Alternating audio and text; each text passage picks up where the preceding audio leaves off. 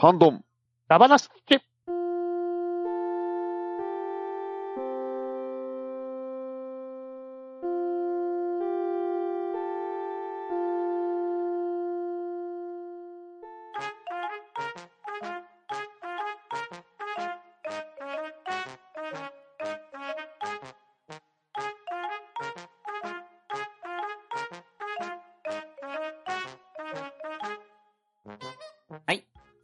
した。ハンドンダ話。今回は、ハッシュタグ回となります。それでは早速、出席を取っていきたいと思います。とめきちさん、はーい、とめきちです。よろしくお願いします。パンタンさん、はい、パンタンです。よろしくお願いします。バットダディさん、はい、バトダディです。よろしくお願いします。はい、そして、ショコが MC をやっていきたいと思います。よろしくお願いします。はい、よろしくお願いしまはーよろしくお願いす。します。お願いします。それでは、5月15日、アンネ・フリークス2さんからを読んでいきたいと思います。第338回、重火器改め飛び道具ダバなし。拝聴ぶっ放してみたい重火器は、一つ目は、とある界隈で話題の、ブラムの重力子放射線射出装置です。ぶっ放したら本人も反動で潰れちゃいそうですけど、二つ目は、エグザクソンのエグザキャノンです。こっちも反動で潰れてしまいますけど、リアル重機では、村枝健一先生のレッドにも出てくる、狭間術です。使っている伊藤イエローが最高にかっこいいです。重火器話、選びきれないですね。と、いただきました。ありがとうございます。はい、ありがとうございます。ありがとうございます。はい、ありがとうございます。うんうん。重火器、ね。うん。うんブラム？はい、ブラム、えー、ブラムかな？ブラム。あの、漫画ですね。ブラム。うん。ネットフリックスで確かアニメになってましたよね。劇場公開したんですよね。あ、そっか。それが、うんはいはいはい。うんゴジラと同じ二兵務あの、二兵務さんですね。あの、シドニアの騎士が書いてた人あのー作品ですよね。ああ、うん。に出てくるんですね。うんうん重力。名前、絵面でもすごいですね、これ。名前からもうやばそうな感じがブやンブンしてますよね。ね。撃った人やばくねって感じがし、名前から。まあ、反動で潰れちゃいます。潰れちゃいそうですけどって書いてあるんで、よっぽど、ね、よっぽど火力のある。うん。はい。あと、エグザクソンのエグザキャノン。うんね。うん。あの、すこちらは、あの、法人エグザグソンっていう、あの、園田健一先生の SF 漫画でございますね。ほう。うん。いや、懐かしい。1997年から連載されてた漫画ですね。アフタヌーンの方で。あの、園田先生がガンスミスキャッツの後に書かれてたやつであ、すね。そっか。はいはいうんはい。懐かしいなうん。2というか、巨大ロボットですね。へえそうなんだすげえ。あでも、通常時の時が12口径。はいはい。で、フルバレルになると21口径。でかっ。で、ロボットになってると4096ミリ砲。うわめちゃなんかでか、でかそう。いいって言うんだ。センチメートル？そうなあ重火器、すごいね。いろんなありますね。あと、そうか。枝村健一先生のレッドにも出てくる、狭間術。うん。あ、こうんの絵になってる。あ、これめっちゃ長いじゃ。うんんですね。ですね。黒船対一人って書いてあるんですからね。よっぽどやばい銃なんですね。ですね。いや、まあ、そうですね。完全に、どう見てもやばいですよね、これ。やりかな長いからゼロ距離で、みたいな、あれではない。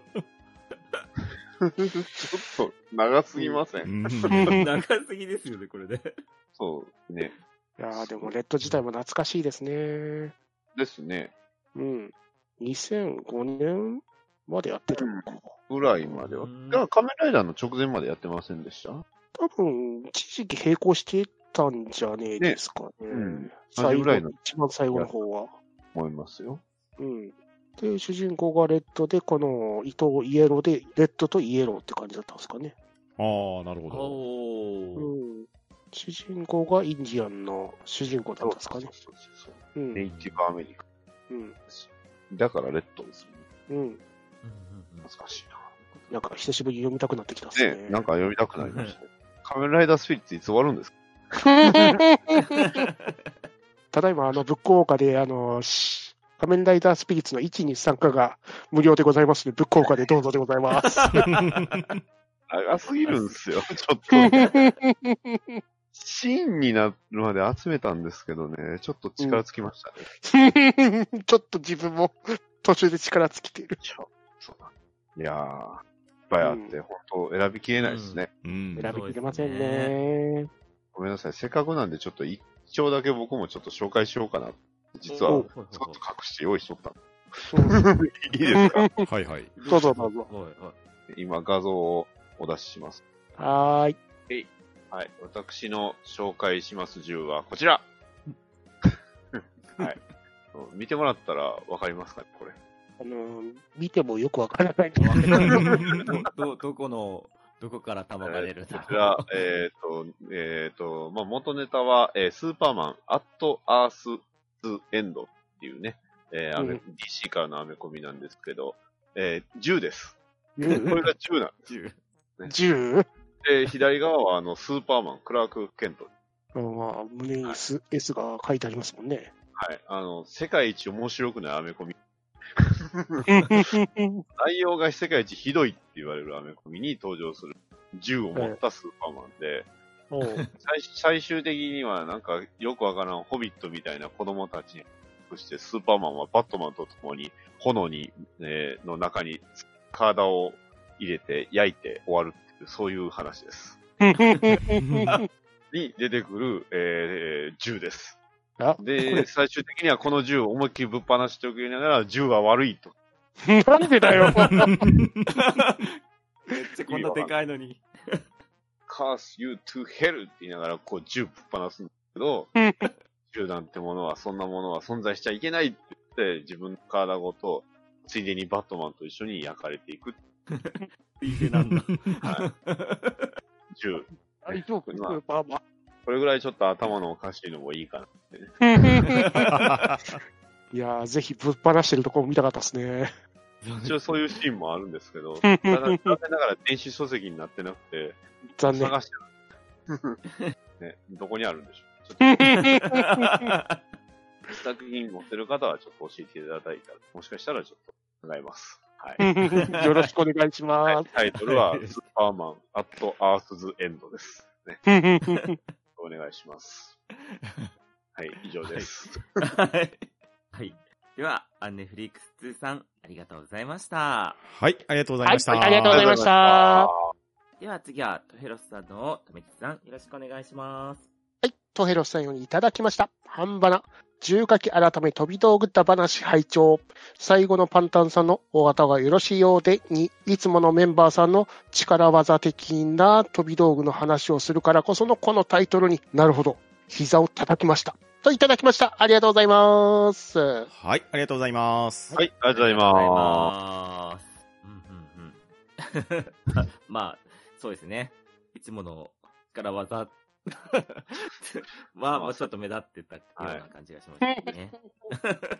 まあ、僕が入っても力技は変わらなかった。さっきのでよくわかったと思う。割と重視してたような気がするな。そう、船がどなか出てこなかった分。そうですね。確かに。で、6丁中2隻船が出てきたっすからね。やー、いい力技でしたね。ね これ多分ね、ちょっとレギュレーションの設定を誤ってましたね。これもうちょっとあの、ヘビー級なやつを用意した大砲だ話とかにした方が良かったんでしょうね。ああ。手法、へーって感じでやりたいですね。今度は、銃火器の銃が重たいやつでやらないとダメですね。重火器。そっちの思い一回使っちゃったな。まだ使っちゃったまだなまだ大丈夫です。まだいくらかアメリカは銃社会なんで、銃好き。はい、そうですね。自分も膝も叩きました。はい。とひろしさん、ありがとうございました。はい、ありがとうございました。はい、ありがとうございました。では次は、体調の悪い隊長さんの分を、パンタンさんよろしくお願いします。はい。体調の悪い隊長さんよりいただきました。ハッシュタグ半ばな336回刀剣田話。使いたい。かっこ、華麗に操りたい獲物はこれ。中学生の時に大流行しました。これだけ華麗に扱えたらなぁと思いますが、後頭部直撃を何度も繰り返して挫折しました。ビームが出ているからきっと刀剣。続きまして、338回重火器板話。エアガンはサバゲーでよく撃っているのですが、本物は間違えて撃つと死にますから。本物の銃は撃ちたくないけど、装飾を施した金ピカのコルトピースメーカーは所有して眺めていたいです。338回、架空重火器板話。某波動砲を上回るイデオンガンも撃ってみたいですが、やっぱり最大のビーム兵器、ガンドロアの発射ボタンを押してみたい。全高 350km、全幅 600km の宇宙に浮かぶ下粒子砲。エネルギー源は超新星爆発。地球の10倍の大きさの星を消し去るほどの威力がある。と、いただきました。ありがとうございます。はい、はいありがとうございありがとうございます。ます。うんうんまずは、中学生の頃に大流行した。これ、ひょこたんのよくやってるやつじゃないですか。そこたんビーム出してたっけ？ブンブンを言ってたっけ？ねえ、ひょこたんしょっちゅう振り回してるやつ。なんか、ショコさんの持ってるやつはパーがついてた気がするんですけど。見れば見るほど変な動画ですよね。仕事しすぎ。すごいっすよね、これうね。んすごいよな。うーん。これでも本家のスターウォーズが、この形のライトセーバーを真似せんかったかかかっこいいけどさ、体ズタズタよ。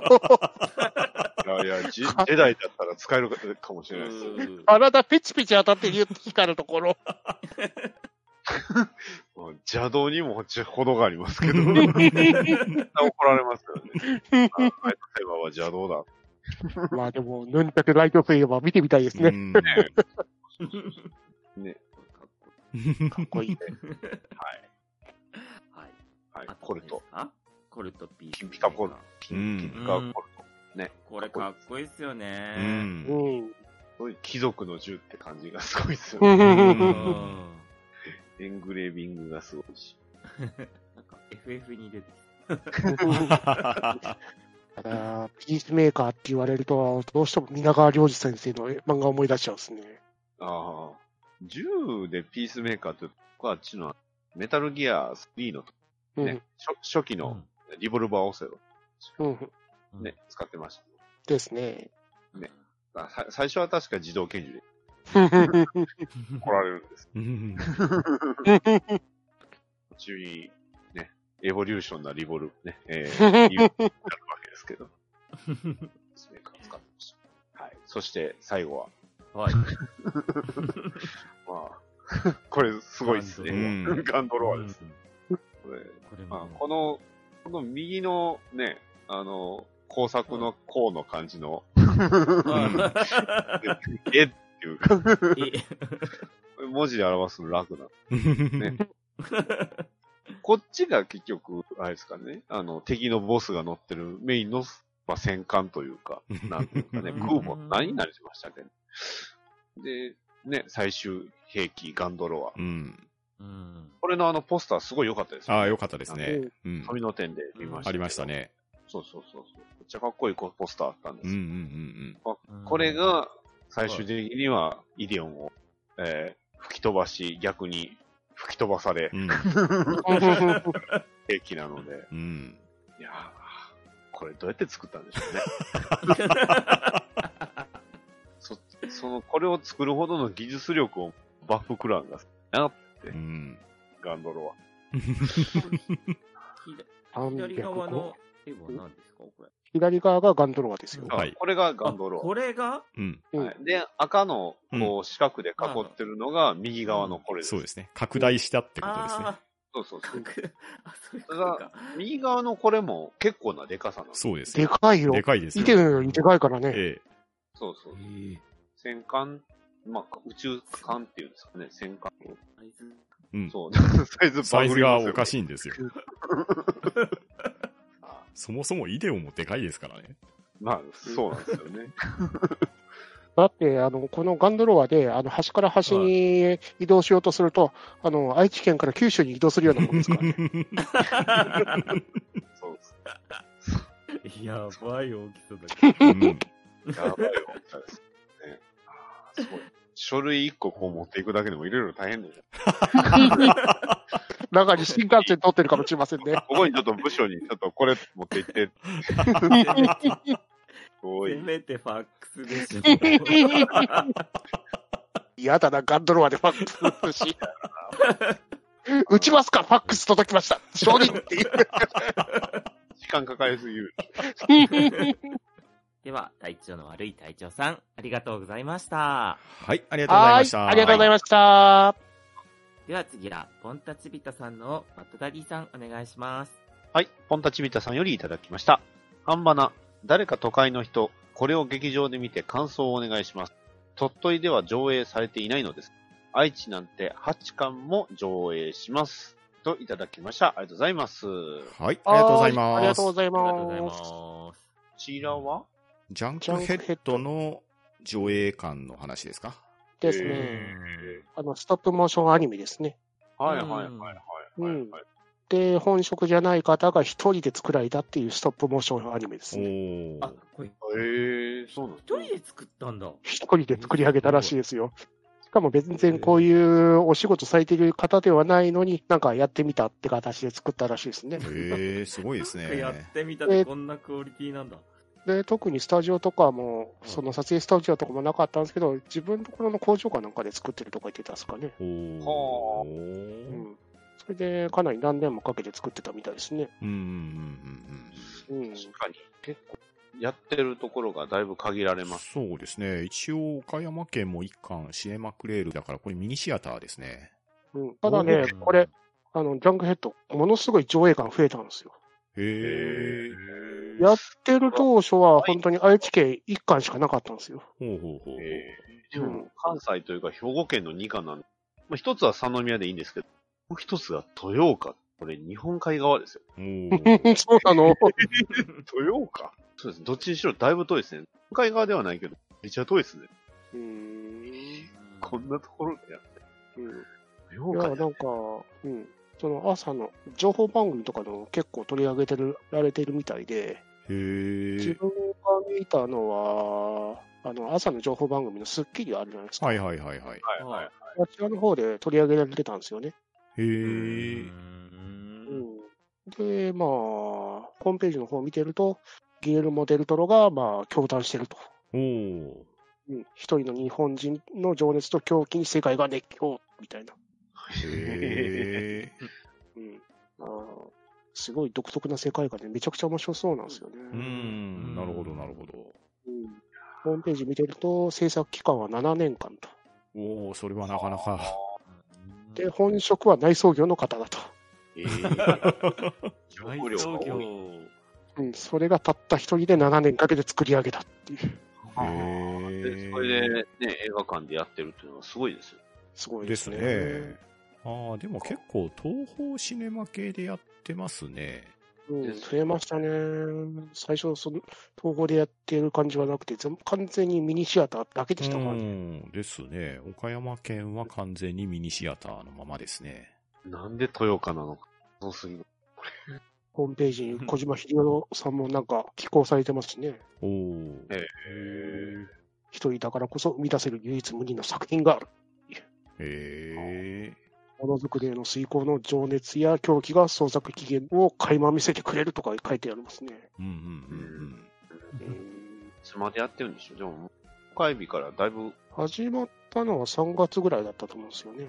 あ。へえ。あ、でも、上映館を見てたら6月4日から開始みたいなのもちらほら見られますからうん、まあだの徐々に徐々に増えてってるんですよね。口コミで広がってる亀止めみたいな感じですかね。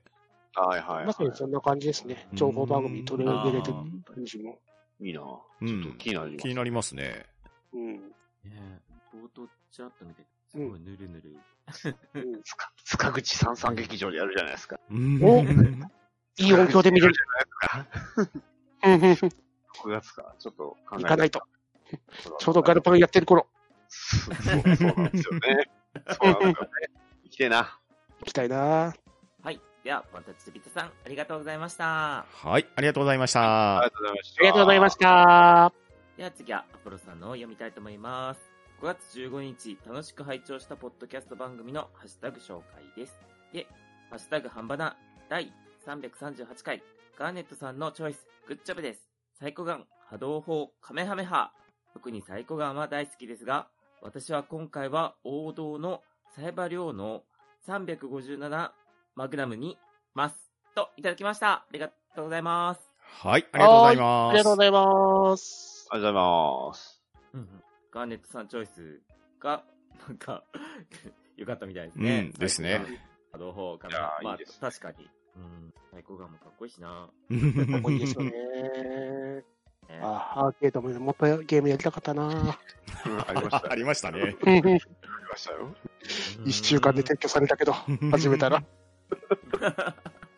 撤去？うん。うーん。しかもね、その、はいコブコブラのゲームね、あの、カードを作って、で、カードでなんかコブラを育てていくみたいなゲームだったんですよ。そうすると、サイコガンのあの、自動ロックオンの数とかも増えて、あの、ゲームがクリアが楽になるみたいなシステムがあって、カード買ったんですけど、一週間でなくなったっていう悲しかったですね。悲しい。それは悲しい。どこで使えばいいんだろう、このカード。ゴルゴとかでも使えないんですか？ゴーストスカットでも使えなかったよ。ありましたね。あれ Wii で出てるやつです。ゴーストスカットはね、ずっと置いてあったから、かなり育て上げたんですけどおね。ーそう。あれ銃もかっこいいんですよね。かっこいいですよねあのマシンガン、うん。アサルトライフル風で。うん。かっこいいです。うんフロートとかにもできましたしうね。ん。35マグナムですね。う。うんん単語だな、マークまあ、でゲットワイルド流します。だ。退社しない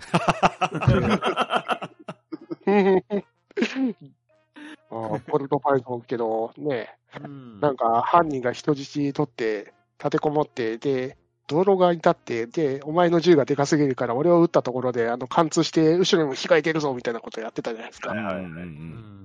で、サイバー領の手を貫通させて威力を殺して敵に当てるみたいな技やってたんですけど、うんコルトパイソンで撃ったら手吹っ飛ぶよねっていう。そうっすね。なかく。なるよねっていう。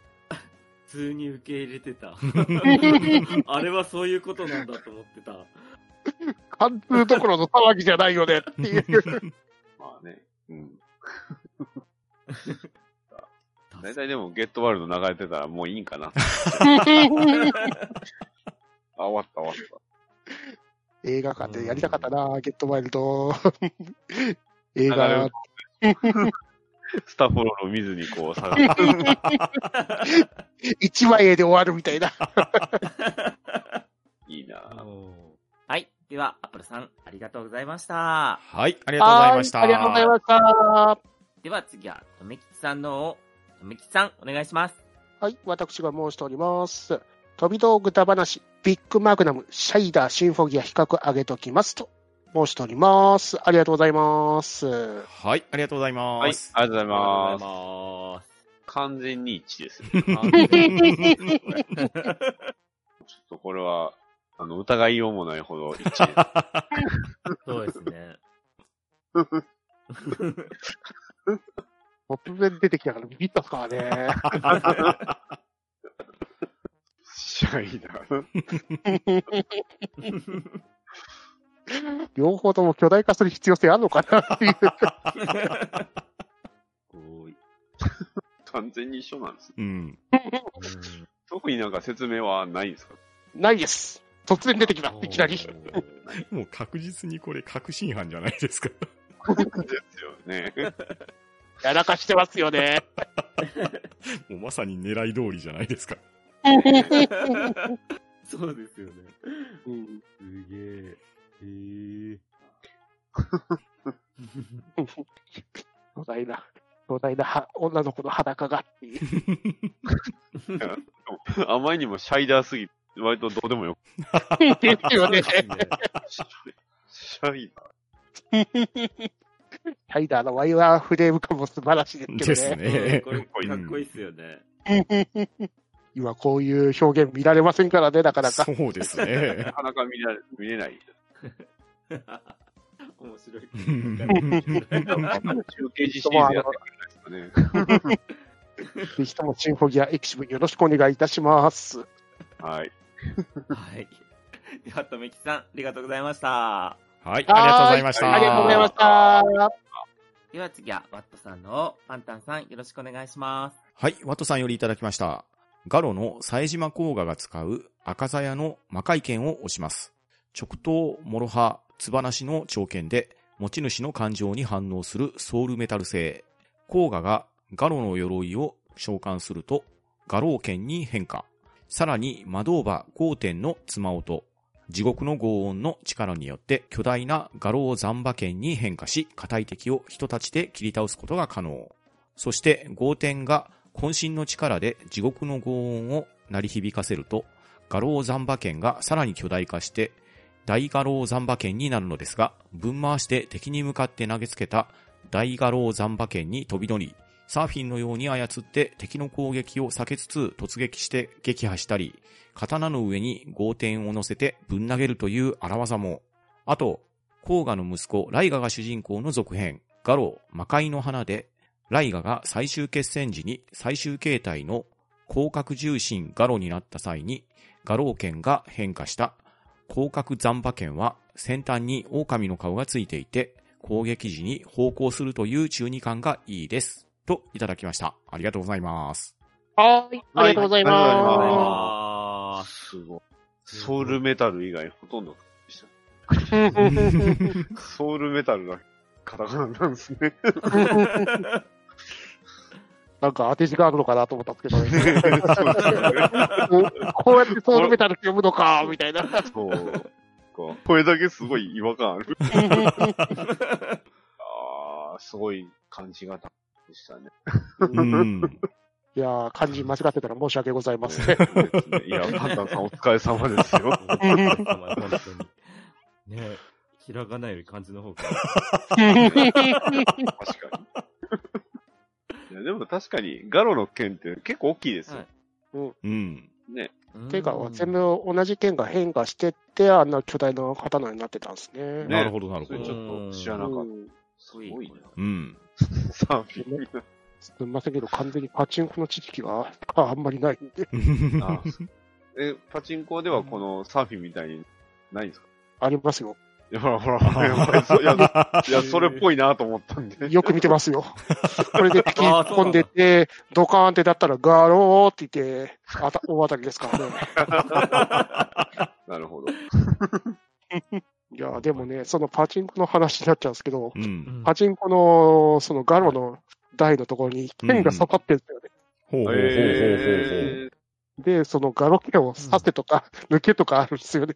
演出で。ー、ドラクエのあの、なんかアーケードかなかったああ、ありましたね。ババトトルロードありましたね。まさに剣。うんうんうんまさにあんな感じの剣がね、パチンコの台に刺さってるんですよね。忙しい。で、大渡せにするとね、パチンコのね、うん台の上からね、ガロの顔が出てくるんですよね。ガローって言って、パカーって出てくるんですからね。はいはい。なんか見たことあると、結構でかいっすよね。うんでかいですよだからね、よく頭ぶつけるんですよね、パチンコ台に。このガロの頭が出る分、すっげえ出っ張ってんですよ。はいはいはなるほど、なるほい。ど。金ピカだから目立つ。うん。ね、しかもね、あの、電源スイッチオンオフするとね、あの、パチンコの台のあのガロの顔が出てる状態になってるんですよ。うんだからね、朝一ね、ガロのね、あ台がたくさんあるところに行くとね、ガロの顔がワンサが、ふらって並んでるんですよ、ね。らーって 生首が。生首が出てる。うん画像見ましたけど、ほんまにケンさん。そうなんですよね。すげえで、この、ザンバー券の巨大ザンバー券ですか、うん。大ザンバー券か、に乗って、敵に突っ込んでくって、タオパイパイ戦法を使ってるんですよ ね パウパイパイよりも攻撃的ですよ。で、剣の上に5点乗せてぶん投げるっていう。馬を剣に乗せて投げるってどういうことっていう。すごいな。さすがだうな。ん。この発想はないですね本当に荒技です馬を、ね馬をぶつける。あの馬をぶつけるのに比べると、ね、息子の方は割とな、みたいに。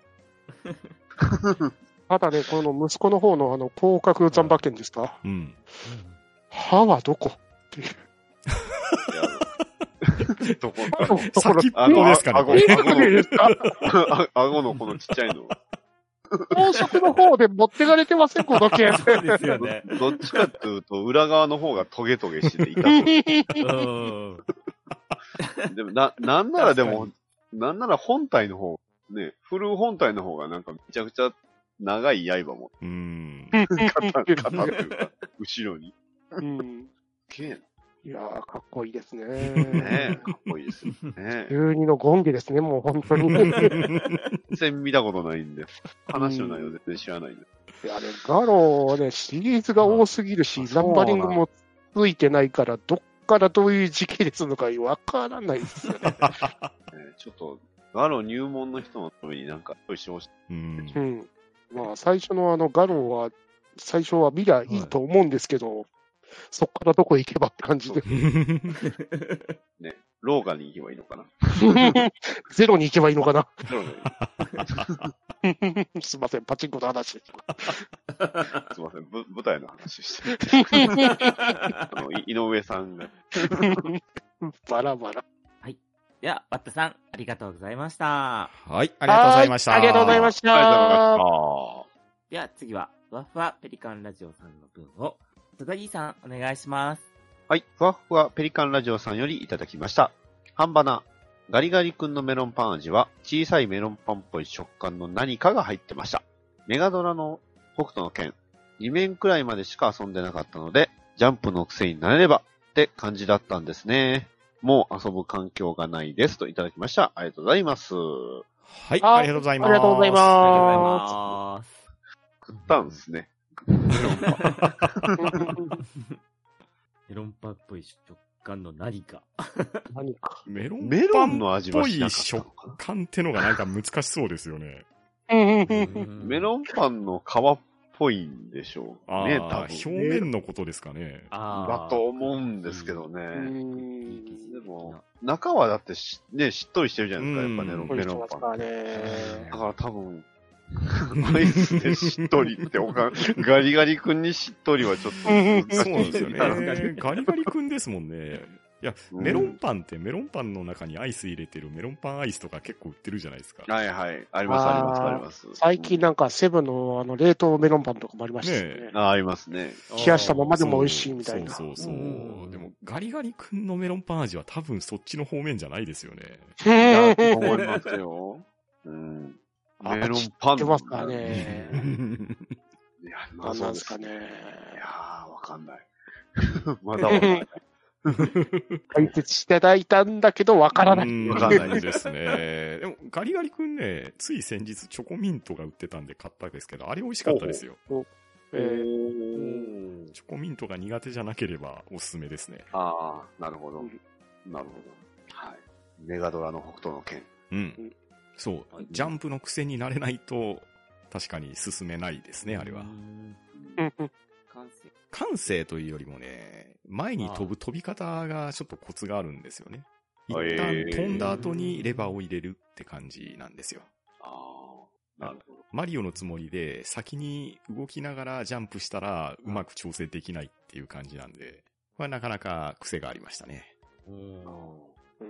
あと、どうなんでしょうね。面の選び方がちょっと独特だったんですよね、当時。ええ今になって思えば、マリオワールド形式と言えなくもないんですけど、マップがあって、そのマップから拠点と拠点をつないで、次に行く面を選ぶみたいな構成だったんですよ。ほううん。ただ、当時まだ斬新だったんですよね、あのシステムが。だから、はいはいはいはい。どこに行っていいのかなっていうのも、もしかしたら分かりにくかったかもしれないですね。うん。なるほど。うん。ただ、いかんせん、もう遊ぶ環境がないですっていうのは、事実そうなんですよね。あら、そうなんですね。そっか。アーカイブか。アーカイブ。あ、でも、出てたのかな？あれは違うのかな？あー、バーチャルコンソールで出てたのか。マジっすか？え えー、そ Wii でできてたんすみたいな Wii, ですよね。はい。すげえな、やっぱ Wii マジねか。Wii すごかった Wii こやっぱ終わっちゃいけなかったんだな、あれ。絶な。対。いや、終わっちゃいけなかったんですよ。そんな本編タイトルまで出てたんですね。うーん。いや、やっぱり、北斗の剣、ほんとたくさん出てた。ですね。すげえ、そのバーチャルコンソールで2つとも出てますよ。おー、すごい。ええー。いやー復活、無理っすか、任天堂さん。ねえ、すごいよかったからいいだよな。のやつもったいないよな。買っときゃよかったな。まあ、僕はもうバルケンとレイノス買ってたんで、あの、満足はしてるんですけど、ね、エコーザドルフィンやりたかったな。あー、エコーザドルフィンは面白かったですね。あれ？メガ CD のゲームかなんかいやでした？、もともとはカートリッジで1と2が出て、メガ CD 版は CD に1、2がまとめて入ってるんですよ。えー、いいなぁ。いやいいのかな。いや、まあ、わかんないですよ。もしかしたら、北斗の剣コレクションって出るかもしれない。あの、ファルコンミニみたいな感じのジャンプコレクションみたいな。あー、あーそうそうそうなるほどね。のジャンプ系が出てない、メガドライブに。でも一応ドラゴンボールはね、ピカリさんがお好きだって言われてたじゃないですか。うん。まあ、悠々白書もありましたからね。悠々白書。ああ、いけますね。ね。いけるじゃないですか。うんなんとかいけるんじゃないですか。もう入っちゃったけど、有楽書。ねいや、セガ版の暗黒の悠々白書っていうワンチャンありますよ。アドベンチャーゲームのトレジャー版じゃないやつ。あれはなかなか地獄のようなゲームでしたよ。あか、メガドラジャンプってね、ファミコンジャンプのメガドラ版みたいなのも出てくれてなかったんですけどね。でまあ、ファミコンジャンプもなかなかなゲームですよ、あれ、なかなか。あ、でも、メガドラジャンプだったら、メガドライブの隠れた名作、タルルートくんが遊べますよ。おああれはね名作ですね。なるほど。安いのに面白いアクションゲーム。えー、そうなんだ。あ。この北斗の剣、有白書タルルト君ですか？なんか、絶妙なところ行ってますね。ですね。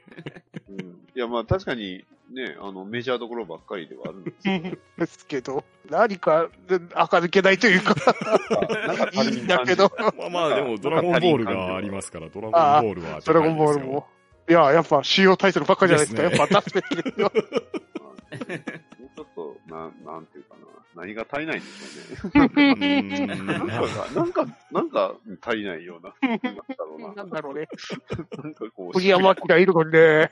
そうなんですよね。不思議とね。はい。では、ふわふわプリカンラジオのピカリさん、ありがとうございました。はい、ありがとうございました。はありがとうございました。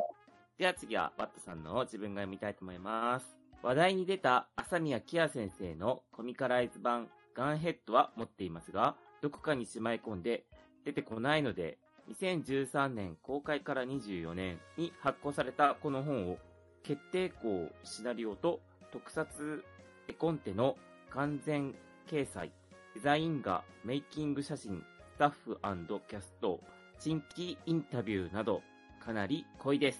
と、いただきました。ありがとうございます。はい、ありがとうございます。はい、ありがとうございます。スーパー濃いですおね。ー これはすごいんじゃないですか、実は。これすごいなぁ。メカニックデザインワークス。多分これ川森さんの、あれですよね。うんですよね。えー、コンテもあるし、うん。えー、高島正宏。自分にとって忘れられない大事な作品となりました。これ今でもそう思ってるんですごいうなぁん、すごいもん持ってますね、やはり。すごいですね。いや、川北監督ですか？うん。